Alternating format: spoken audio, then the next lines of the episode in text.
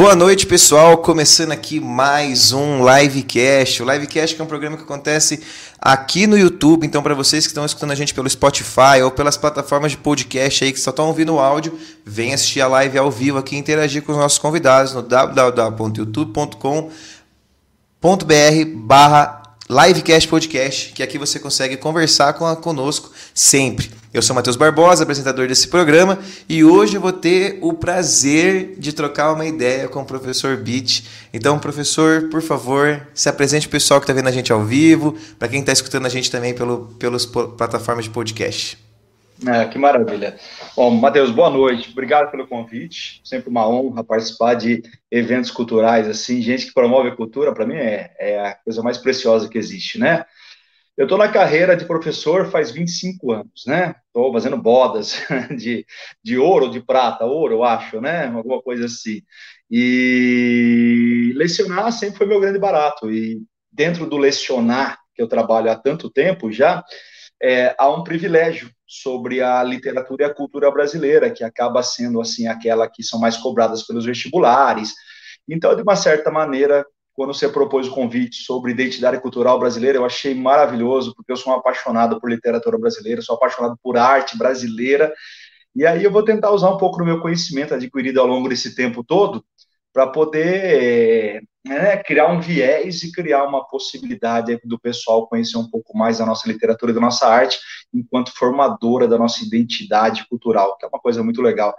Há 25 anos dando aula, como eu falei para vocês, em vários cursinhos, comecei minha carreira lá em São Paulo, então trabalhei 12 anos em São Paulo, agora estou há 13 anos aqui em Londrina, então estou muito adaptado lá com os grandes vestibulares, com os grandes vestibulares daqui, e com a exigência que esses vestibulares têm para fazer com que os alunos sejam aprovados. E é claro que a gente tem que estudar muito para dar conta do recado e fazer esse pessoal chegar lá gabaritado para conseguir a sua aprovação. Então, estamos aí para essa conversa. Muito obrigado pelo convite, uma honra, com certeza. Nossa, com toda certeza, eu acho que a gente está num momento de sempre ter que se aprimorar cada vez mais, né? Porque os vestibulares, eles também estão bem... É bem competitivos, cada vez mais pegando bastante questões importantes. Mas uma coisa que eu acho que é o mais interessante do livecast é essa ideia de falar sobre uma temática que pode ser importante tanto para a vida das pessoas como para o vestibular de uma forma mais tranquila. Hoje já comemorando um título do São Paulo, campeão paulista, né? A gente tem que comemorar esse título.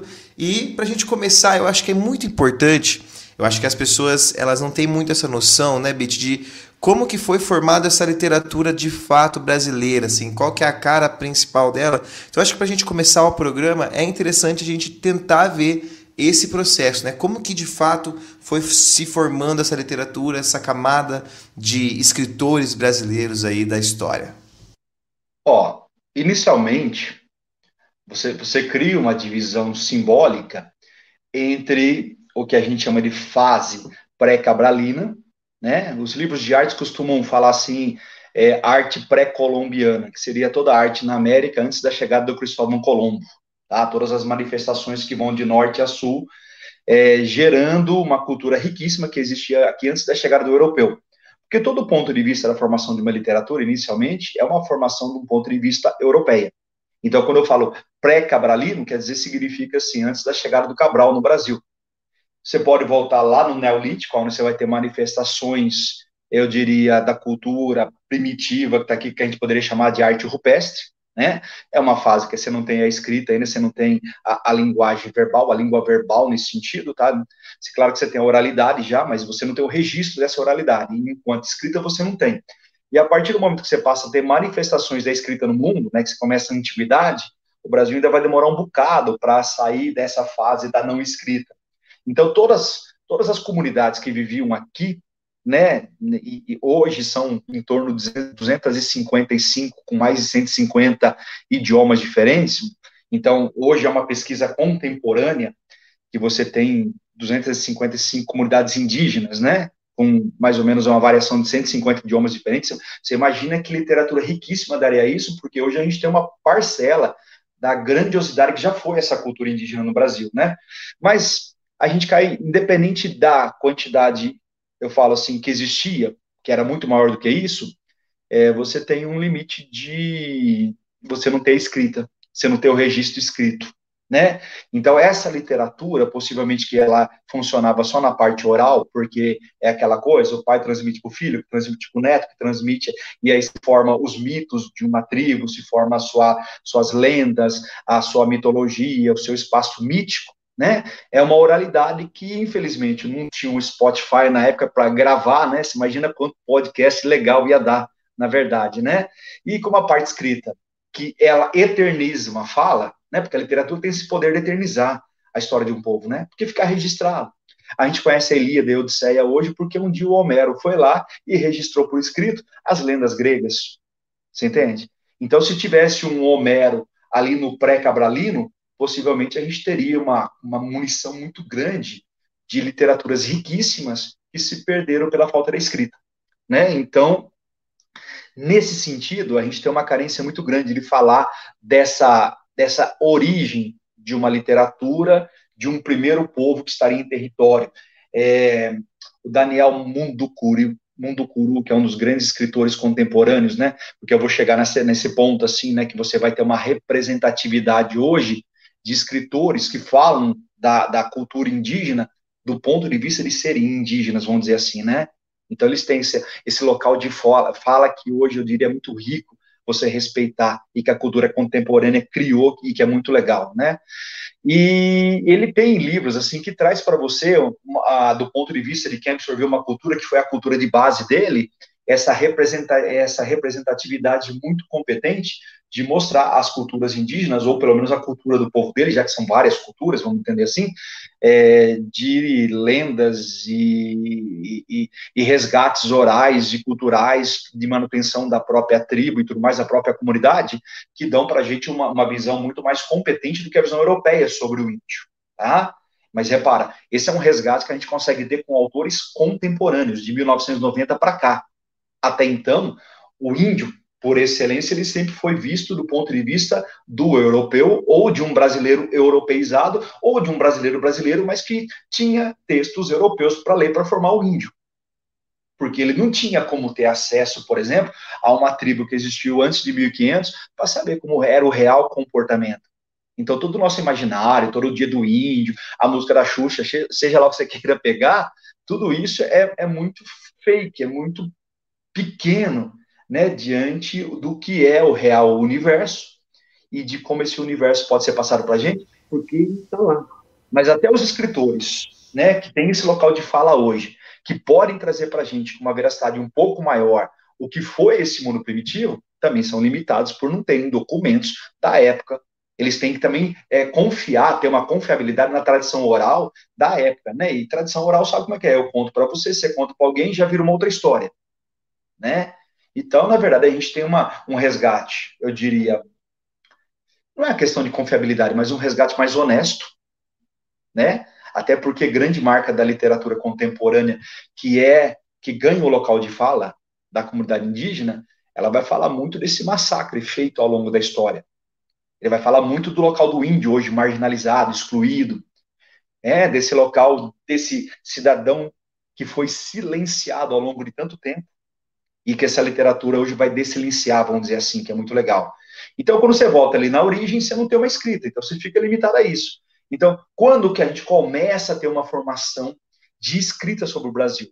Né? Eu gosto muito de um, para quem é da letras, né, vai reconhecer na hora a minha fala, existe um teórico chamado Antônio Cândido, e o Antônio Cândido é assim, né, ele, ele é meio, né, ele é meio um ser sublime na competência que ele adquiriu para falar sobre a literatura brasileira. Então, todo mundo nos seus cursos profissionais acabam tendo aquele teórico que você fala, cara, você não discute com ele, sabe? Você, você aceita, acata, pode ser que ele não viu tudo, mas assim, o que ele viu é tão bom que ele orienta você a pensar em ver mais coisas. E o Antônio Cândido é um desses fenômenos da literatura brasileira, que ele tem uma obra em dois volumes, chamada justamente A Formação da Literatura Brasileira.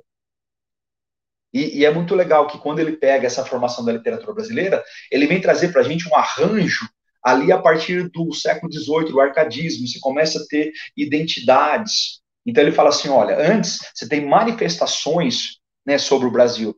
Então quando você vai na descoberta, você pode falar que o Brasil talvez seja o único país do mundo que tem uma certidão de nascimento, né? Tem um RG, que é a carta do achamento do Peru Vaz Caminha. Então, é claro que o primeiro olhar é sobre a natureza, tem um descritivismo. Aquilo deve ser paradisíaco demais, né? Justamente por causa desse olhar paradisíaco e exótico, é que o Cristóvão Colombo, com toda a competência náutica que ele tinha, ele comete um engano achando que ele havia chegado às Índias, então ele passa a chamar todo mundo que está aqui de índio, né? Então daí o índio nasce. Você é, é, fala assim, né? Primeiro assim, né? Não deveria ser índio, né? Deveria ser indianos, né? Então, mas tá, vamos entender. Nasce os índios, as Índias, achando que ele estava lá. E aí pega esse rótulo, acaba virando uma coisa para definir. Aí eu falo, eu, eu gosto muito dessa ideia, né? Dos guardiões da América porque eles estavam aqui. Eles não têm o registro escrito, mas eles estavam aqui formando já civilizações e culturas. Eu, se a gente for entrar nos astecas, maias, incas, se a gente for lá nos Xiaomi, se a gente for nos, sabe assim, se a gente for na, na comunidade norte-americana, América Central, América do Sul, meu, de uma riqueza fabulosa. Mas eu falo, a tal da escrita, infelizmente, faz um silenciamento por não existir. Então, você depende de uma cerâmica, você depende de uma pintura aqui, você depende de uma tapeçaria, você depende de um registro oral, assim, mas acaba ficando limitado.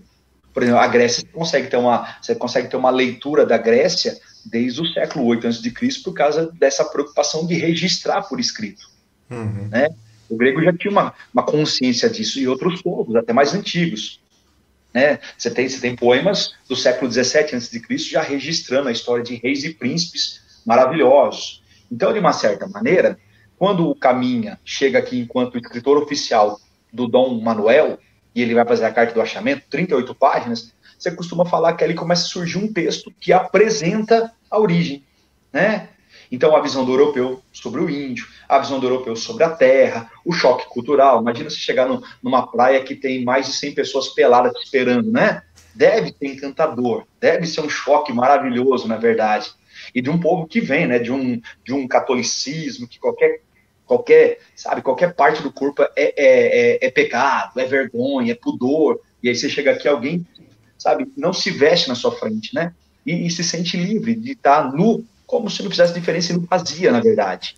É, então, eu, acho, eu, acho, eu, eu, acho isso muito louco até, desculpa te interromper, mas eu acho muito, muito, muito legal essa parte que se fala um pouco mais de, do, da descrição do indígena como um povo muito primata, como um povo muito, é. muito maluco, porque essa ideia vem dessa visão europeia. E isso é muito maluco, porque a gente tem resquícios dentro da nossa sociedade atual, pessoas dentro da nossa sociedade, que tem esse pensamento até hoje. Né? Eu acho que a literatura ela tem uma, uma importância de mostrar novas caras, né? de, de trazer o indígena como um povo que tem a sua cultura, que tem a sua valorização.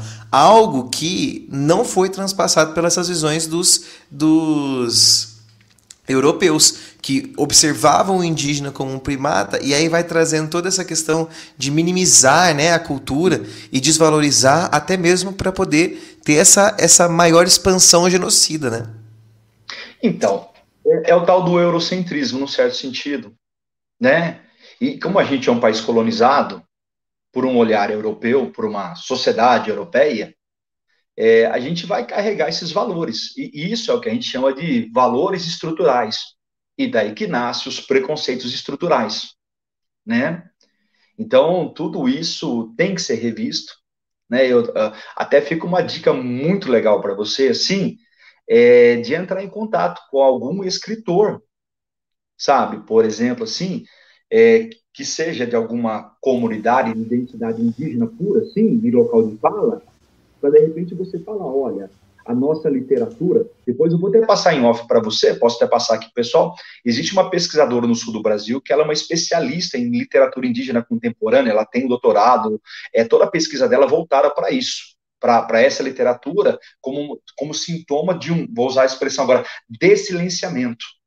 Né, desilenciar é talvez o grande barato da arte contemporânea, permitir local de fala, permitir, de repente, que aquelas vozes que foram, de repente, sufocadas por uma visão de alguém que se acha civilizado e julga o outro selvagem, é determinar os valores da história. E por longa data o Brasil teve essa mentalidade. Sabe, a gente vai, chegar, vai passar do Brasil colônia para o Brasil império, e aí você fala, nossa, o índio virou um fofo, virou não sei o quê, mas é toda uma ideologia europeia para tentar fazer com que o índio se encaixe nela. O índio tem valor enquanto enobrecimento europeu, não enquanto civilização ou civilidade indígena, na verdade. E isso a gente poderia aplicar para a comunidade afro, por exemplo, né? Sem crise nenhuma, porque né, a gente sabe também é, é outra categoria de, de, de, de culturas silenciadas. A UEL, por exemplo, adora colocar livro angolano e livro moçambicano.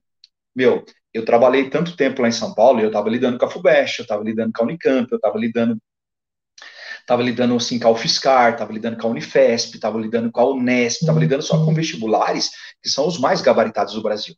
Né? O, o nível deles, assim, para quem presta vestibular é incomparável, sabe? Assim, alguns se aproximam em dificuldade ao UFRJ, a, a Federal do Rio Grande do Sul, a Federal de Minas Gerais, mas assim, meu, competir com FUVEST, ITA e outros vestibulares, então eu aprendi de um jeito muito doloroso, né? Eu tinha que dar conta desses vestibulares. E, cara, quando eu comecei a carreira, a, a, Unicamp tinha 15 livros na lista, a FUVEST tinha 15 livros, então era muito livro. Dois vestibulares já dava 30, né? Depois diminuíram para 10, alguns já adotam 8, 9. Agora, repara, é, eu me lembro perfeitamente, com rara exceção de um livro ou dois portugueses, né, de literatura portuguesa, lá de Portugal, de língua portuguesa de Portugal, o resto era brasileiro. Tá? Tudo bem. Quando eu chego aqui, eu vejo a UEL numa inovação maravilhosa. Eu vejo a UEL colocando, por exemplo, a Conceição Evaristo. Né, cara? Foi minha descoberta da Conceição Evaristo. Quando eu cheguei aqui, eu falei: que mulher é essa, meu irmão? Que é isso? Né? Como que eu poderia, como que eu posso ter passado por uma das maiores universidades, que eu tenho diploma dela, tal, não sei o quê, como eu posso ter passado 15 anos fazendo vestibulares em São Paulo e de repente não tenho entrando em contato com uma mulher dessa? E de repente aparece o Mia Couto na minha vida, e aí aparece o Pepetela, e aparece agora o Agualusa. Então, cara, nisso a UEL, ela, ela abriu um espaço que eu vejo muita gente imitando, que é uma coisa maravilhosa, de privilegiar a língua portuguesa de comunidades que vêm de Moçambique, que vêm de Angola e de outros lugares, e que dão para você essa noção de outros povos que sofrem uma coisa parecida com o Brasil povos de longa colonização que foram silenciados né, na, na, sua base primitiva por tanto tempo e que se encontram nessa coisa de uma diversidade étnica, cultural, racial, religiosa que forma uma identidade, uma identidade múltipla que se mistura entre o que é moderno e o que é tradição, e no meio disso você fala assim, olha, o que, que define um angolano, o que, que define um moçambicano, o define um brasileiro, como é difícil isso, né? Qual a chance de eu colocar você em algum lugar do mundo e falar assim, gente, olha para essa pessoa e fala, da onde que ela é? Alguém olha para você e fala, brasileiro, sem chance. A, a nossa diversidade, então, ela, ela começa por isso. Primeiro, por essa imposição, né? eu diria, natural do colonizador, que vem e estabelece sua cultura. E aí você forma todo um pensamento cultural europeu, europeu. E aí o europeu se identifica como o civilizado. E ele vê o outro como o bárbaro. Tanto que o índio era o gentil, era o bárbaro. Vamos dizer assim, né? O, o afro é o escravo. E, e, e, você vai piorar isso no final do século XIX, quando o positivismo dá validade científica à questão racial né, de falar que existe um superior porque é branco e outro. Quer dizer, olha, olha como. A ideia do darwinismo social, né? Olha, você olha essa construção, essa estrutura, tem muita gente que fala assim: ah, mas eu não tenho culpa. Não, você não tem culpa, mas você tem, tem que ter a dignidade de olhar. Você não pode achar justo esse silenciamento e concordar com ele. Tá entendendo? Mas eu acho que a universidade ela tem um papel muito importante nisso, no sentido de, tipo, tá no nome dela já, né? Universidade. Ela vai mostrar uhum. vários universos, né? Você não pode querer entrar numa universidade e você querer ver um universo quadrado do seu jeito. Você vai entrar lá e você vai ver várias possibilidades. E uma universidade, para receber essas pessoas, elas precisa de fato analisar se você conhece esse universo que é o Brasil mesmo, né? Porque se você observar o Brasil só do seu mundinho, por muitos momentos, você não vai estar encontrando um Brasil Brasil inteiro, você não vai ter uma criticidade, você não vai ter uma, uma visão mais de fato concreta do que é a cultura brasileira. Porque assim, eu tinha uma mania muito grande de, de até achei, achava meio, meio chato isso, mas chegar nas pessoas e perguntar tipo assim, o que é cultura brasileira para você de fato, e as pessoas elas ficavam me, me falando assim, ah, sei lá, acho que não sei o que, e aí eu falava, não, isso é muito europeu e tal, quero saber o que é do Brasil mesmo, e eu cheguei numa conclusão, porque era um momento da minha vida, Bit, que eu tava meio, meio meio puto assim com, isso. Que, que é brasileiro mesmo? O que, que eu preciso saber de mim mesmo? Será que eu vou ficar só vendo coisa europeia toda hora? E eu comecei a me questionar um monte. Fiquei aquele crítico toda, todo momento. Todo mundo falava um A e eu já falava, não, é B. Né? Sabe aquele, aquele momento que você fica muito, muito crítico para as coisas. E uma das coisas que eu aprendi nesse meu momento foi essa diversidade brasileira, de fato, reconhecer que existem vários mundos dentro desse país. E eu acho que a, a literatura, cara, é uma coisa assim. Eu, particularmente, não sou um cara que estudo literatura e que conheço tudo da literatura. Eu sou da área da geografia. Eu sou, sou da geografia. É, me interesso muito pela literatura, mas não é algo que eu estudo para o meu dia a dia, sabe? Só que o que eu percebo do pouco que eu já vi na escola, ou do pouco que eu via depois, porque eu vou falar a verdade, eu comecei a me interessar mais por literatura depois da escola. Eu acho que isso é uma coisa que acontece com muitas pessoas. Mas é, eu comecei a perceber Primeiro, uma das coisas que eu percebi, a literatura brasileira não é fácil. Não é fácil você compreender as escritas dos, das, da, do Brasil, do brasileiro, do escritor brasileiro. E ela vai caracterizar muito esse, essa, essa forma de um brasileiro, né? Essa cara do brasileiro. É, o... Ó, você quer ver? Olha aqui, beleza. Dá uma olhada, né? Uma pequena Bíblia. Então, é volume 1 e tem um volume 2, Arte no Brasil, para falar da origem da arte brasileira. Sabe, é um tipo de livro que você quase não encontra para ter acesso. Cara, uma das melhores obras sobre arte brasileira, desde a, a fundação, a origem, sabe, assim, com textos de pessoas qualificadíssimas, mas você não encontra. E aí eu falo, então começa pela divulgação a divulgação é, é, é um caos. O barateamento do, do acesso tem que, sabe, tem que existir. Né? Tentar agora impor aumento de taxa, é uma taxação sobre livro, porque livro é uma coisa de rico, sabe? O negócio tá uns papos furados aí no começo. Você entende? Ao invés da gente pensar em como a cultura pode se tornar barata e acessível sem perder a qualidade, a gente torna a própria acessibilidade à cultura uma coisa de elite né? Então, os poucos que discutem. Tem um momento ali que a Clarice Lispector, na obra A Hora da Estrela, ela faz uma brincadeira que eu acho maravilhosa. Quando ela vai começar o livro, né, que não é um desses livros que não é fácil entender, você pode ter certeza disso, a, a leitura da Hora da Estrela não é uma literatura fácil. Eu tenho, eu tenho certeza que quem estiver ouvindo Ari concordar comigo, mas a primeira discussão no livro, que é uma discussão metalinguística, é, o narrador, o Rodrigo S.M., ele fala, será que eu vou realmente conseguir expressar a miséria dessa pessoa, a fome dela, se eu nunca passei fome? Então a Clarice ela está brincando com essa condição de, olha, é, por mais que eu possa poeticamente fazer a fome ficar uma coisa emocionante, eu não vou atingir a linguagem da fome, porque eu nunca tive essa fome de necessidade. E, e é legal que a Clarice lança esse livro em 1977. Em 1960, acontece o fenômeno chamado quarto despejo, que foi publicado, Carolina Maria de Jesus, foi, foi o ano da Carolina Maria de Jesus, foi o ano que ela, ela vendeu mais que Jorge Amado, mais que Jean-Paul Sartre, são os dois caras que mais vendiam aqui no Brasil, e ela conseguiu superar os dois em venda, então o livro dela foi uma febre, só que de 60 para frente, o livro dela desapareceu e ela caiu no cancelamento. Porque, na verdade, ela não entrou como alguém que olha uma escritora negra, uma escritora mulher uma escritora de periferia para falar assim: gente, que cultura maravilhosa. Ela foi tratada muito mais como um ser exótico. E aí isso cai para mim naquela condição de descobrimento. Repara, eu vejo o índio, nossa, ele anda pelado, eu vejo o índio, ele mostra vergonha, nossa, eu vejo o índio. Então, repara, o tratamento identitário do europeu para com esse que não é o civilizado é exótico.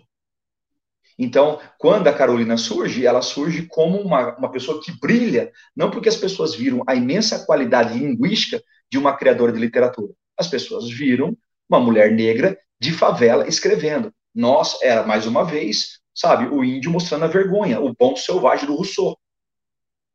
Está entendendo? Você cria essa coisa. Tanto que depois que passou o exotismo dela, já a cancelaram, já jogaram ela para a vala do esquecimento. Tanto que a partir daí nenhum livro dela mais emplacou. E hoje, quando você reestuda a obra dela, você vê que muitos dos críticos literários percebem que não é o fato dela ser uma mulher negra de favela que torna ela alguém que merece ser lido.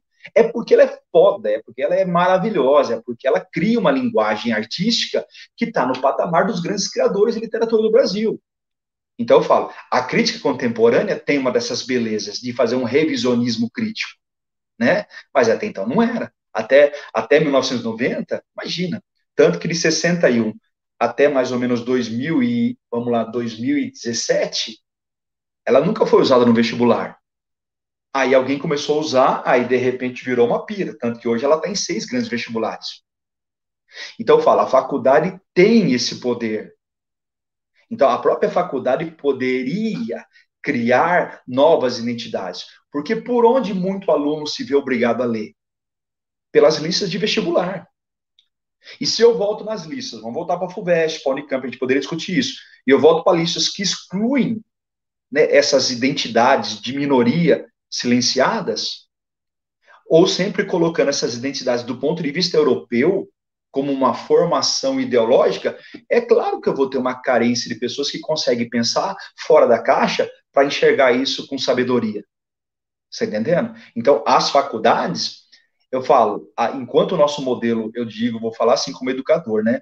Porque eu, como educador, eu me vejo como um dador de aula, porque na verdade eu tenho que fazer o conhecimento do livro chegar até o aluno para ele tirar o ponto.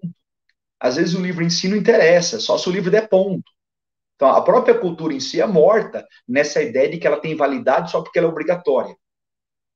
Né? Mas o nosso modelo de entrar na universidade é esse meio, eu diria, para mim, meio falho, que é o vestibular. E a gente tá meio prisioneiro disso, porque tem um puta no comércio por trás disso, não sei o quê, né? Quem é o BIT falando por trás de uma indústria cultural que arrecada milhões ou bilhões para querer uma ideologia, né? Ideologia, ideologia. Claro, né? Você vai falar, ah, BIT, você é romântico, sou, dou aula, né?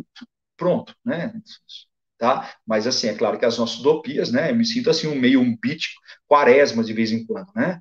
O Drummond fala, né? Lutar com as palavras é a luta mais vã. No entanto, lutamos mais rompa amanhã. Então a gente acredita, né? Estamos eu e você aqui discutindo fatos culturais, talvez com um público mínimo, com um público grande, ou, ou, pela, ou pela ideia de duas pessoas que pelo menos se sentem mais humanas depois que sai disso, sabe? É, eu acho que isso é uma coisa muito que falta também dentro das escolas. Isso já é uma crítica um pouco mais minha ao sistema educacional de ter um debate ali com os alunos sobre não só uma, é, uma tuchação de conteúdo, sabe? Eu acho que não existe um, um debate de fato. Acho que o que mais chega a ser esse debate está dentro da literatura, a história, a geografia, a sociologia, entram em debates sociais. Mas quando que de fato esse debate ele vai ser um debate que é para fazer com que as pessoas reflitam de fato. Né? Eu acho que o debate ele chega para você analisar pontos de vistas e aí isso fazer você passar numa prova, por exemplo. E eu acho que falta muito. É aquela ideia, né? Tipo assim, ah, mas por que eu vou usar isso na minha vida? Por que eu vou usar literatura na minha vida? Por que eu vou usar geografia na minha vida, sociologia na minha vida? Você vai usar isso porque você está tendo mais humanidade a partir do momento que você entende tudo isso. Porque é essa a parte do humano que falta da gente entender uma realidade social, entender que esse mundo é diverso, ele é desigual, ele, ele tem problemas e que a gente precisa fazer com que tudo isso seja resolvido dentro da própria mudança social que a escola pode trazer. A escola tem um potencial de mudança social muito grande. É que, infelizmente, isso não está sendo feito de uma forma tão eficaz. Por mais que eu pense que ela está sendo feita já. Porque eu vejo muito mais criticidade na escola hoje, nos jovens hoje. Eu vejo que existe um pouco mais de debate sobre os temas, muito mais que muitos anos atrás. Então eu vejo que tem uma evolução muito grande, mas que poderia ser muito maior, né? É, eu, eu falo assim, as escolas se aprisionam por causa do modelo de vestibular. Porque, por exemplo, o terceiro colegial poderia não ser uma revisão já para o vestibular. O terceiro colegial poderia ser uma o ensino médio. Você divide o primeiro, o segundo o terceiro para trabalhar com tempo e ter coisas transversais. Aí você fica totalmente limitado à ideia de que você tem que dar um resultado. Até porque quem vai fazer a matrícula aqui aprova. E a gente então, limita os alunos a serem resultados também, né? O que é péssimo para eles. Tipo, é péssimo. Eu, eu tô dentro da escola todos os dias e eu vejo como para os alunos é péssimo ter que ser classificado a partir de uma nota, né? E aí você vê um vestibular que você não passa para fazer aquilo que você quer na tua vida e você fica com essa ideia de tipo assim, ah, nossa, então agora eu sou a pior pessoa do mundo, eu sou uma pessoa burra porque eu não passei no vestibular, não vou conseguir nunca na minha vida ser o que eu quero. Então, eu acho que esse é um sistema muito falho mesmo, né? Como é que eu concordo com você, Bit? É, eu falo, a gente, a gente parece, os profissionais padecem, os pais padecem, não sei o que, é um modelo, cara, e, e a gente tem que repensar, ele quase não é mais cabível nesse mundo contemporâneo. Até porque ir para a faculdade tinha um valor de mudança social, de estabilidade social, de poder ter um ganho melhor, ter uma vida assim com, com mais qualidade, sabe? De comer uma comida melhor, beber uma, sabe? beber uma bebida melhor, fazer uma viagem, né? Ter uma, sabe? Ter um, ter um monte de coisa que te dá mais, é, dentro do pensamento burguês mesmo, mais qualidade de vida mesmo, que é fundamental para todo mundo. Quem que não queria, né? E então eu falo, você, você fica prisioneiro de um método que ele ingessa tudo. E como hoje os mecanismos para você buscar esses ganhos financeiros que te dão mais qualidade é, na internet, por exemplo, você encontra quantos caminhos, né? Cara, é, é, a, a, nova, o novo mercantilismo da internet, ele deve estar causando em muita gente a, a mesma crise que, por exemplo, ele causou lá no início contra a Idade Média. Você vai na Idade Média, você pega lá sociedades que você não tem mobilidade social. De repente chega um cara, ó, vamos fazer uma viagem até a Índia, vamos trazer especiarias, vamos trazer tinta, que, bum, sua vida muda financeiramente da noite pro dia. E aí, de repente, você vê aquele nobre falando assim, pô, mas esse cara nem, tem, nem sabe falar o próprio nome, já tem mais dinheiro do que eu. Ué, Quantas pessoas não lançam um, nada na internet viraliza em uma semana, de repente, sabe? E a gente tem que aceitar e achar isso digno, porque é isso mesmo, não é ficar julgando, é indústria cultural, é manipulação, é, é mas assim, é a nova linguagem. Então a escola, ela com isso, ela não deveria se reprimir, ela deveria se libertar. Porque ela ganha um espaço que, de repente, ela não precisa mais jogar com esse discurso de, olha, é aqui que eu tenho que chegar, na aprovação e ela chegar na formação e pensar em. Mas sabe qual é o problema? É o tal do capital simbólico. A gente não tem capital simbólico de valor para a educação. Sabe? Para quantos seguidores você já tem capital simbólico para isso? A pessoa ganha autoridade de fala porque, mas olha quantas pessoas seguem ela. Você tem status a partir do momento de quantas pessoas te seguem. E isso é uma coisa muito louca, porque eu estava conversando esses dias, não sei com quem que eu estava conversando, que eu falei exatamente isso. Se você pensar uns anos atrás, a, anos e anos atrás, as pessoas também tinham seguidores, né, das suas ideias e falavam. E, e, é muito e é muito louco que hoje é a mesma coisa, né? Só que hoje é uma superfície, uma, uma não sei nem como que eu posso dizer essa palavra, mas é, um, é, é, muito superficial, né? Algumas coisas. E você dá notoriedade para pessoas que têm muitos seguidores, assim, que às vezes não contribuem de fato de uma forma tão eficaz, né? Mas vira um valor, vira uma busca. Ué, a, a gente vê, né? A gente, para quem conhece um pouco da, da, internet, eu acho que todo mundo conhece a diferença entre quantos seguidores você tem e quantos comentários esses seguidores fazem. Aí a pessoa está lá com 500 mil seguidores e tem 14 comentários. Aí é claro que essa pessoa, ela percebeu que aquela, aquela numerologia dá valor e dá status para ela, ela vai lá e compra esses seguidores. E aí quem olha por fora, nossa, mas ela tem 500 mil seguidores. Então eu falo, é capital simbólico. Se a gente conseguisse fazer essa brincadeira com a educação, porra, mas guarda uma coisa, né? Desde quando ter uma maioria que pensa criticamente interessa a quem está no comando, no controle, no poder. Não interessa, cara. Né? É, é método romano, pão em circo, cara. Dá pão, Com dá certeza. Tiro. E é por isso que eu acho que há um, um investimento muito grande até nessas grandes redes sociais como YouTube, Twitch, que você tem um investimento para essas notoriedades para que as pessoas continuem consumindo. Por exemplo, a televisão ela, ela existe. Ela não perdeu sua força, mas ela não tem a mesma força que uns tempos atrás. O rádio. Mas isso passou por teatro, isso passou é. por poesia, uhum. isso passou por muita coisa. E eu acho que cada vez mais o ser humano está precisando de algo esdrúxulo para é. fazer com que as pessoas não, não enxerguem aquilo de fato. Né? Uhum. Não, eu, eu, eu, vejo. É, é, é simples. Se você olhar a última eleição, as últimas eleições quantos candidatos novos surgiram pela força das redes sociais.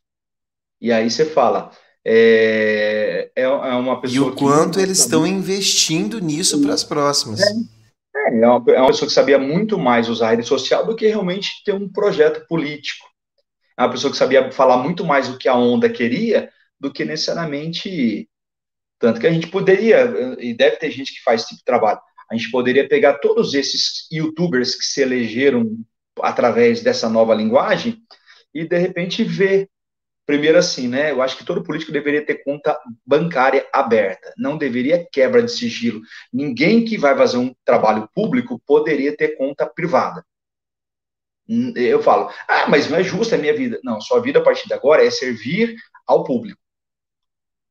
É, é, é que a gente aqui tem a maneira de fazer o público trabalhar para o privado. Então, eu acho que você poderia passar um pente fino na conta de muita gente e das pessoas que estão em voltas, porque tem muita gente que é esperta, não vai colocar na própria conta o dinheiro, mas você começaria por aí. A gente poderia começar com um plebiscito por aí já, sabe? É, segundo, por que, que não tem um vestibular para nego se tornar político, né? Por que, que não tem a própria Constituição? Como você pode querer que alguém chegue lá, ah, mas o povo, na boa, você vai mexer com política, você, você não entende de lei, você não entende de fazer um requerimento. Então, acho que deveria ter uma provazinha, assim. Acho que a gente poderia pensar no vestibular para alguém ser político. Ah, mas você vai elitizar eu acho que a gente vai profissionalizar uma, um local que a gente precisa de profissionais. Sabe? Porque, né, essa coisa de seduzir por fala, porque é quem tem o melhor discurso. Então não é a vontade, né? É, é uma sedução. Porque a vontade do público é que aquele cara cumprisse o que ele falou. E depois ele não cumpre e fica por essa mesma. Então, já que esse cara sabe seduzir, ele teria que ter competência para passar numa provinha tipo AB, das mais difíceis possíveis, porque eu preciso de gente que entenda de lei, entenda de coisas, para de repente representar o povo. Senão, como que eu posso esperar desse cara um requerimento sequer, ou uma emenda sequer, para melhorar, por exemplo, para trazer um benefício para uma população? Se de repente o cara, o máximo dele é ir na rede defender, sabe, mais uma inverdade, eu nem vou chamar de fake news, porque já ficou chato esse negócio, mais uma inverdade ele publica, mas que dá resultado. Então, guarda, não é a muita vontade do povo, é uma sedução, porque na verdade o povo quis que ele honrasse o que ele falou. E como de repente ele não honra e fica por isso mesmo, culturalmente a gente está acostumado com essa. A gente normatizou a corrupção, que já é uma outra desgraça, tá? Então a gente poderia pensar como que a escola poderia contribuir. E isso é a sua crise, isso é identidade. Isso é identidade. Porque eu falo, o que é construção identitária? Construção identitária é assim, é, é mais ou menos eu tenho a percepção de quem eu sou e onde eu estou e, por exemplo, assim, quais são os meus direitos e deveres dentro desse espaço estou, sou, sabe? E você contribuir para que. Mas eu falo, acho que é um papo de utópicos, né, professores? Contribuir, contribuir para que a nossa sociedade seja um pouquinho mais humana, seja mais digna, seja mais respeitosa, seja mais honesta, seja mais justa, né? E que a justiça não tenha tendências financeiras ou apadrinhamento, né? Aquela maldita contribuição das capitanias hereditárias, esse coronelismo, essa, essa marca da carteirada do inferno que toma conta da gente, poderia ser abafado com boa educação. Mas por isso que nunca a educação talvez vai receber o investimento devido, porque conscientizar o eleitor talvez não seja uma coisa que interesse a ninguém, infelizmente. E eu acho que isso é uma coisa que faz parte um pouco da nossa, da nossa própria literatura. Você já mencionou um pouco né, essa questão do do, do, do aumento do, da, da, taxação de impostos nos livros e tudo mais, e que sempre foi algo muito caro, mas eu acho que até dá pra gente entrar num sentido de tipo assim, quem são esses caras da literatura que de fato são conhecidos no Brasil? E como que eles passavam essa literatura, né? Porque a gente conhece uma literatura, porque assim, por exemplo, eu vou falar para você um conhecimento que eu tenho, é algo muito muito simples assim. Então, você pode me corrigir com, com toda certeza. Mas, para mim, a ideia que eu tenho de uma construção de uma arte, de uma cultura, de literatura brasileira, vem de fato, isso de uma forma mais acadêmica, de uma forma mais de não só para só produzir, mas para produzir também passar, vem com muito essa importância da família, da, da família real portuguesa chegando no Brasil, trazendo a, a escola de belas artes, né? Vai trazer a uhum. escola francesa, e aí tudo isso vai compor o início de literatura é, acadêmica no Brasil, né? Eu acho que daí já começa uma literatura burguesa. Mas essa é uma visão que eu tenho e pode ser que você possa desconstruir até nessa live para mim aqui. Não, é, é, mais ou menos assim, ó, voltando, né? O Pedro Vaz Caminha faz um registro. Depois dele, vários outros vieram.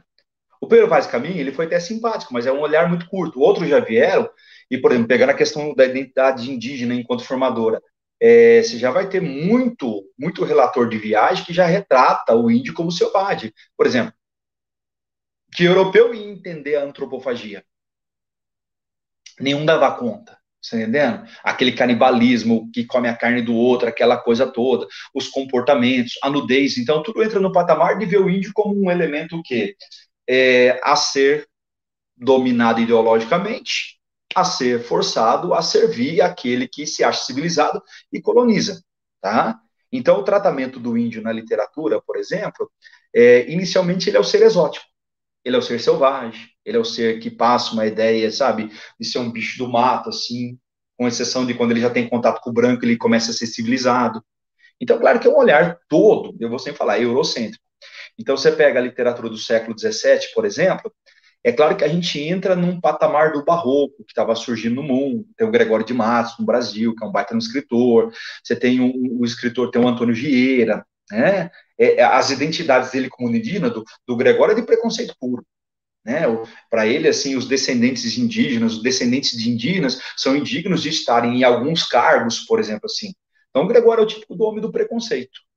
É o homem senhor de engenho que tem o preconceito. E olha, olha tanto o, o, o, o homem afro como o homem indígena brasileiro como alguém que, sabe, sabe, é, é, é a estrutura preconceituosa. O Antônio Vieira tem até um sermão lá que ele, ele chega a defender, enquanto jesuíta, a comunidade indígena.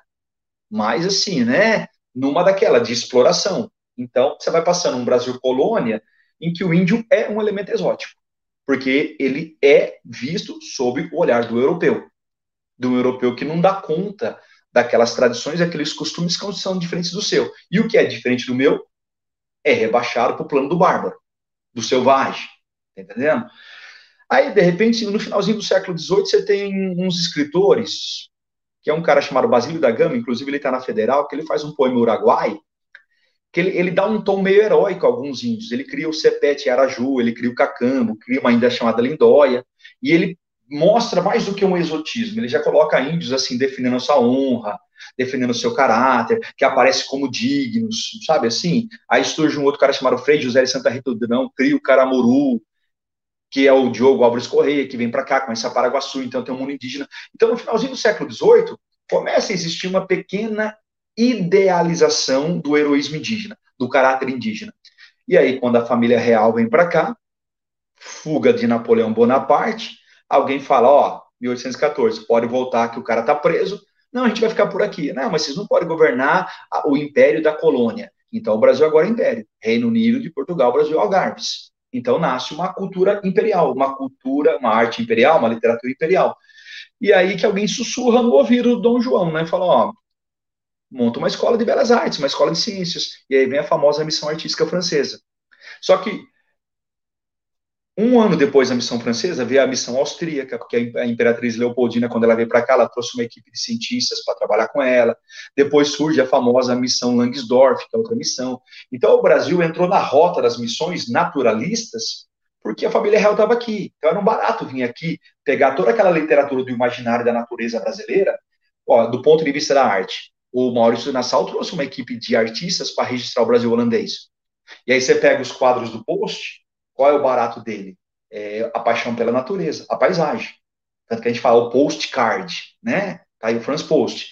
Aí você pega o Albert Ecoute, ele é o cara da tipologia. Aí ele vai retratar os índios os mais exóticos possíveis e através de um olhar exótico europeu. É aquela Índia, por exemplo, que, que parece que ela saiu do mercado, que tem um pé saindo da cesta dele, ela tá segurando uma mão na mão, parece que ela tá, vai ter feijoada em casa hoje, como se a antropofagia fosse essa coisa. Então, repara, o olhar nunca é um olhar sincero, é um olhar exótico sobre o exotismo. Então, daí você imagina. Então, o europeu que chegava aqui, imaginava, nossa, vou encontrar anaconda cruzando a rua, jacaré pulando daqui para cá, né? Tem gente que vem até para cá, para cá. Não que eles não achem que isso exista até hoje, né? Não que isso não é uma coisa que não deixou de existir, existe ainda.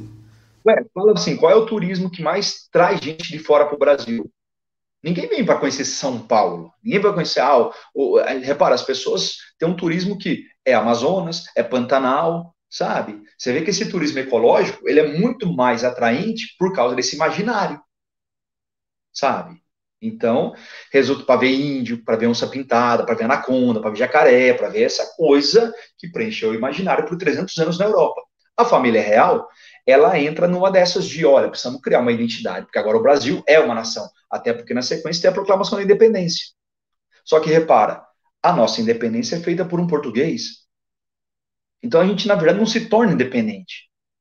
Porque, fala uma coisa, em que momento você acha que o Dom Pedro ia lá, ah, vou atacar meu pai? Vou pegar o Dom João na esquina e vou dar um cacete nele. Era muito pressão da burguesia na época, né? Porque queria ter uma, uma liberdade mais econômica para poder enriquecer cada vez mais, né? Tipo assim, uma coisa que eu sempre falo para as pessoas, não pense que a independência do Brasil foi o momento que de fato trouxe a independência que a gente tem cultural. E isso a gente precisa ter uma nova independência. É uma independência que a gente necessita ter até hoje, né? Então, o, o que você tem nesse momento é, é, for, é o fortalecimento de um país que se torna civilizado, porque esse país passa a impor uma visão europeia. Tanto que a missão francesa traz o que para cá? O neoclassicismo. Essa, esse neoclassicismo desconsidera o barroco e o rococó como arte. Eles olham para o barroco e o rococó popular brasileiro e falam assim: não, vamos colocar arte de verdade. Né? Eu até, até com outro livro aqui, Imagens da Identidade. Esse livro aqui é um livro baseado nas obras do Museu de Belas Artes, o Museu de Belas Artes é oficialmente o prédio aonde funcionou a Escola Nacional de Belas Artes, que por acaso foi a Academia Imperial de Belas Artes, que por acaso é a missão francesa. Sabe? Então, quando Debré veio para cá, Taunay, Grandiano Montigny e outros, eles vieram aqui para criar uma iconografia do Império, fazer retratos heróicos ali da família real e da burguesia brasileira. Ponto. Aí não tinha muita família real nem tanta burguesia. Então, é, o, o retrat, a obra retratística ela acabou ficando limitada, né? Aí, de repente, eles começaram para ir para onde? Ir para a natureza. A natureza virou o personagem, né? Então, retratar a natureza virou um símbolo de uma identidade. Só que aí o que acontece? Começa a surgir o romantismo europeu, que tem o nacionalismo como marca, que vai começar a afetar alguns brasileiros que moram na Europa, inclusive um grupinho de brasileiros que moravam em Paris criaram uma revista chamada Niterói e começaram a discutir a importância do índio enquanto formação do Brasil. E depois um dos meninos que veio na missão austríaca, o von Spix, ele fala que o Brasil é um país formado por três raças, as famosas três raças, e que a gente deveria considerar o indígena como elemento fundante da raça brasileira. Aí o índio da noite podia, deixa ele ser exótico e vira um elemento nacional, da formação nacional. Isso resplandece na poesia do Gonçalves Dias, na poesia do Gonçalves de Magalhães, nas obras do José de Alencar, Iracema, Guarani, Ubirajara. Você está entendendo? Mas por mais que eles tivessem boa vontade, eles tinham limite de matéria-prima para estudar. Tudo que o José de Alencar pesquisou sobre os índios é sobre os europeus que os europeus escreveram durante a colônia sobre os índios. Então, na verdade, ele não estava sendo indianista. Ele estava filtrando o olhar europeu para criar o índio como elemento nacional. Aí ele torna um peri um cidadão de, sabe, de comportamento. Não é um indígena falando o que o indígena de fato representa, né? Eu até, você falou que eu devia conversar, é, a gente está tentando, na verdade está quase certo, vou dar até um spoiler aqui. A gente vai como vai conseguir fazer, acho que é a segunda live do mês que vem, com um cara que ele é doutor em história e sociologia indígena gente vai fazer uma live com ele aqui e vai ser muito massa, tenho certeza. A gente conseguiu entrar em contato com ele, foi difícil de conseguir marcar uma data, mas a gente conseguiu e eu acho que isso é uma coisa que é importante, né? Porque ele de fato vai, vai ver essa visão dentro da, da das próprias comunidades, dos grupos indígenas. Eu, uma vez, dentro. Eu, como, a geografia é muito massa fazer o, curso de geografia, que você viaja para tudo que é canto. E aí eu fui num lugar da, é, que foi uma tribo indígena. E você vê eu fiquei um dia passando a escola, a alimentação, a rotina, a produção, e você vê como a gente não tem esse contato mesmo. Não tem. Ou você tem uma visão de uma vagabundagem, ou você tem uma visão de um heroísmo que é criado, que é aquele, aquele, aquela questão, é uma ficção, né? Não é um, de fato indígena mesmo.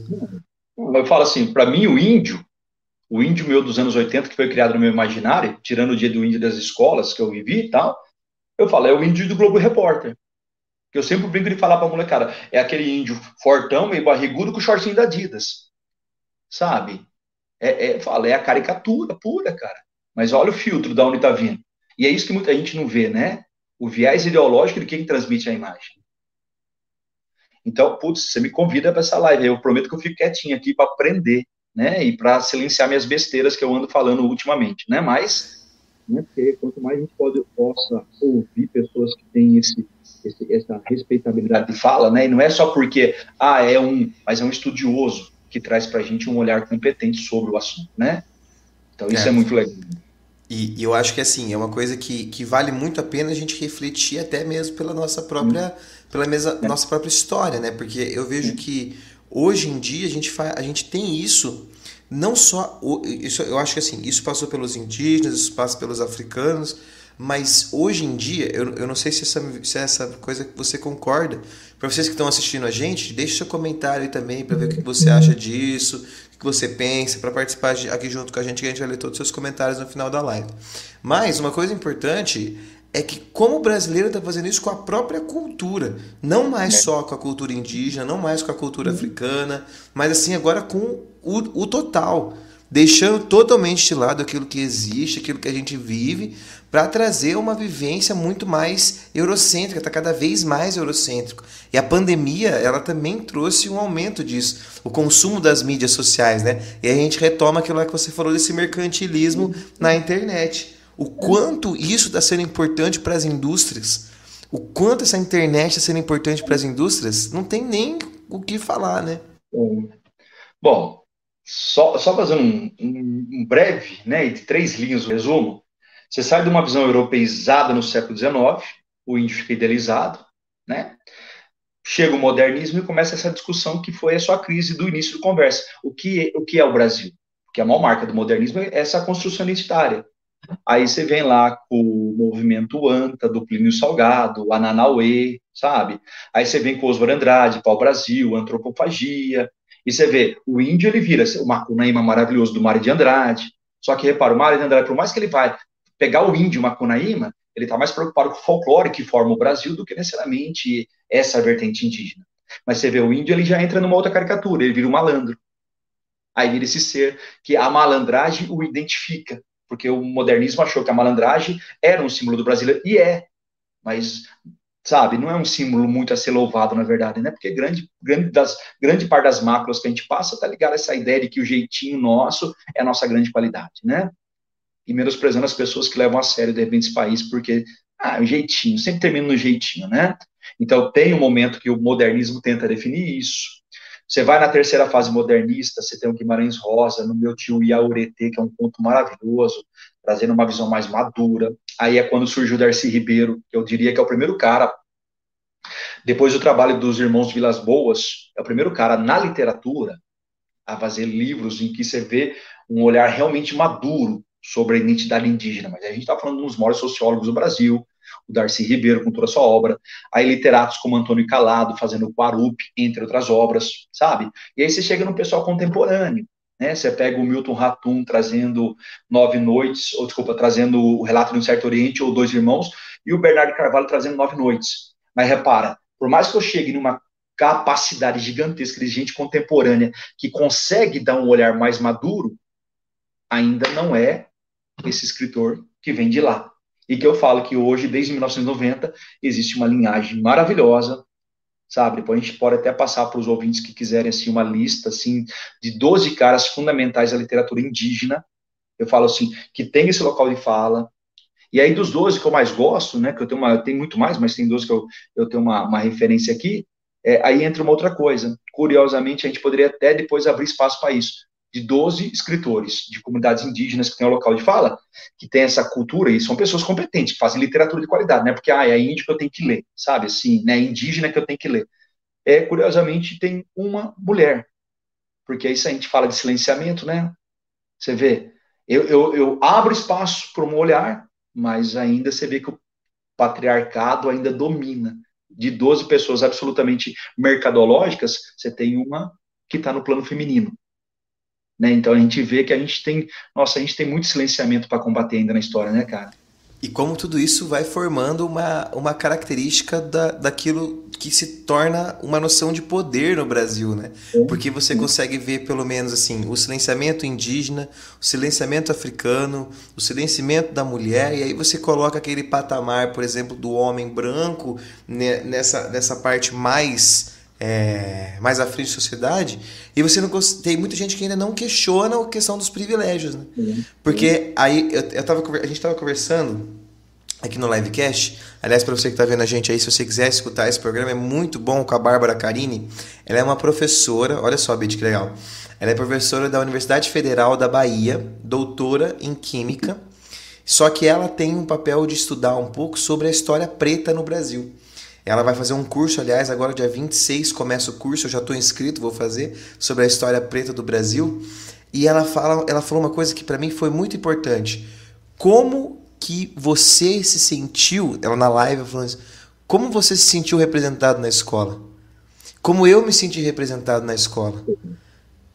E isso é um privilégio, tá ligado? Tipo assim, você você ter uma imagem de uma pessoa acorrentada pelo pescoço, pelas mãos, né? Ou trabalhando de uma forma muito, muito dura, é diferente de você ter uma visão da pessoa que está à frente do quadro, que está comendo, que está com roupa. Essa identificação ela tem, ela é pertencente, né? E como tudo isso vai formando a noção de sociedade brasileira que a gente tem hoje, que é um, uma draga, né? Que é o que a gente vê e são os reflexos dos governos, são reflexos das infraestruturas, tudo é isso aí. E eu falo que é pior, né? Porque governo vem e vai, né? Mas, assim, para mim é o reflexo, assim, do eleitor, né, cara? Porque eu falo assim, ninguém tá lá. Essa é a beleza de uma, entre aspas, democracia. Quem tá lá é porque teve uma, uma maioria de uma opinião. E a gente tem que respeitar, esse é o jogo. Mas a, a, gente, a gente pode questionar, por exemplo, o que, que formam essas opiniões de maioria, né? E aí eu falo, né? Teve uma vez aí no começo de tudo que alguém falou, ah, professor, doutrina. Cara, às vezes eu não consigo nem fazer meu aluno ler o livro que eu quero. Doutrinar é piada, né, cara? Então. Eu tenho, eu tenho uma frase que eu sempre falo nas salas e aqui, que eu falo assim: como é que eu vou fazer um aluno ir para frente da revolução se eu não consigo ele fazer nem a tarefa? É. Nem a tarefa ele faz como ele vai fazer uma revolução. Né? É, é difícil. A gente às vezes não vende o celular na sala, né, cara? Quanto mais ah, isso, isso é uma coisa que, que, a gente, que a gente começa a ver o como, o como a falta esse estudo mesmo e, e um bate-papo assim como a gente teve, que a gente não trouxe uma questão assim de, de fato de, de aula, mas a gente com certeza a gente questionou momentos. Eu acho que falta da escola esse questionamento, né? De não de fato só querer impor a verdade absoluta, mas trazer, suscitar aquela, aquela, aquele questionamento que é importante para o aluno, né? Eu falo, talvez mais uma vez as faculdades poderiam fazer a mudança, né? Quebrar essa do vestibular e fazer análise de currículo do aluno ao longo da história, sabe? Esse modelo norte-americano que eu acho muito válido. Ó, eu estou contando a sua aprovação desde a hora que você começou a estudar. As suas notas não são suficientes para estudar aqui, sabe? E você tem uma dignidade de escolas que não ficariam manipulando o currículo dos alunos para favorecer os alunos e falar só, a sua nota é essa você ganha uma condição cultural de entender a soma de tudo isso vai virar a sua aceitação ou não na grande universidade. Então, você faz um aluno ser consciente de formação cultural desde o berço, e não só no último ano para ser aprovado, para... As faculdades poderiam criar, elas poderiam ter coragem, né? ainda mais sendo federais, sendo estaduais, elas poderiam ter coragem de quebrar esse modelo vicioso, para mim, retrógrado, para mim, assim, anula a verdadeira cultura porque você valoriza alguém que foi aprovado numa prova de quatro horas, às vezes você desvaloriza o histórico de um aluno que passou 13 anos dignamente com compromisso de aprender, sabe? Né? Então, de repente, você poderia falar assim, eu tenho um currículo seu que está sendo analisado aqui, e é esse lado que eu preciso, de uma pessoa que se comprometeu ao longo de uma década. É essa pessoa que eu quero aqui na faculdade, não outra. E você continua incentivando cada vez mais aquele ensino, né? Porque no sentido, se você for fazer, eu acho que isso acontece muito. Muitas pessoas deixam para estudar, sei lá, no terceiro ano de ensino médio para fazer o teu curso e você passa a escola inteira sem criar um, um pensamento que pode ser importante para um futuro nacional, né? É, e eu falo, e você liberta a escola para fazer essas discussões transversais, sabe? Uhum. É, uhum. Porque eu falo assim, uma coisa que eu percebo, né, em escolas que eu tive muita liberdade de ter essas discussões, cara, é impressionante como a molecada ela tem uma vocação para querer participar, discutir, sabe? Às vezes esse aluno ele, ele, ele tá ali pronto, ele tem ele tem opinião, ele tem criatividade, ele, ele sabe? Ele, ele quer falar dentro do, sabe, limite de tempo que ele tem de experiência de vida, mas ele tem muita coisa legal para falar, e às vezes nós, por cumprirmos uma apostila, uma cronologia, é, é, silenciamos esse aluno também por esse modelo engessado, né? Então, eu falo, a discussão talvez seja muito mais estrutural é, para fazer uma mudança de capital simbólico do que outra coisa, sabe? Vou colocar um comentário aqui do Felipe. Ele colocou assim: é, eles fazem o que querem porque sabem que o povo não tem conhecimento político.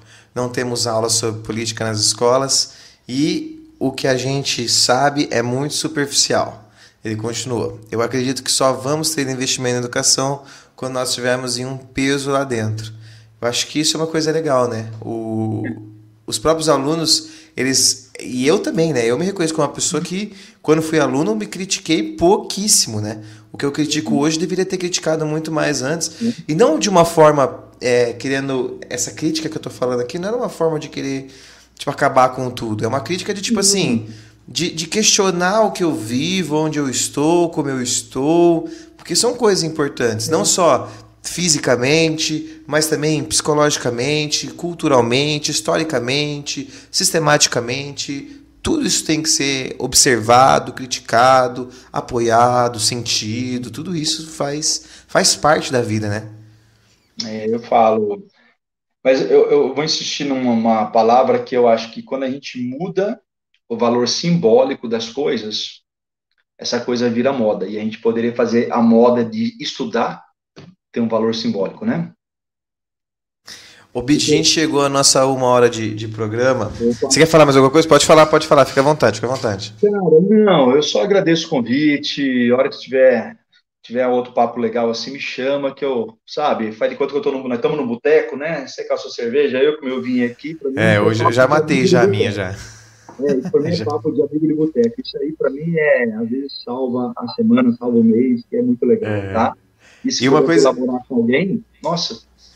Com certeza.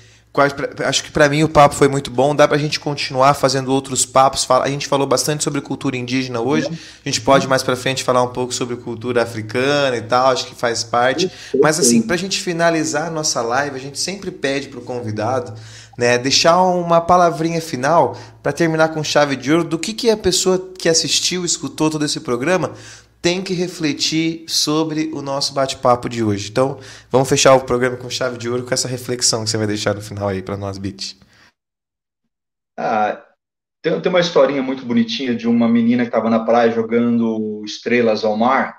Aí um adulto olhou de longe e falou assim: Nossa, o que, que aquela menina quer? Será que ela quer salvar as estrelas, né? Aí ele chegou perto dela e falou: Meu, o que, que você está fazendo? Ela falou: ah, Elas estão secando se elas ficarem no sol e elas vão morrer, então eu estou jogando no mar para elas viverem. É, ele, falou, ele falou assim, nossa, né, mas você está sendo muito bobinha, né, porque olha tanto de praia que tem no mundo, olha tanto de estrela, você acha que você vai salvar as estrelas? Ela baixou, não falou nada, pegou a estrela e jogou de novo no mar, falou assim, olha, para essa eu fiz diferença. Então eu sempre falo assim, olha, às vezes você não, não tem a vaidade de querer mudar o mundo, mas assim, você pode ter a vaidade de tornar o seu mundo um exemplo melhor para mais um, e esse torna para mais um, e para mais um, eu falo assim, também seja um pouco daquilo que você fala, porque senão, né, estamos cheios de hipócrita, daí bom de fala e que não dá exemplo, né? Então, eu, eu falo, se eu pudesse falar alguma coisa, é, faça a primeira mudança em você e seja o exemplo do próximo. Eu acho que dessa maneira a gente contamina todo mundo, sabe?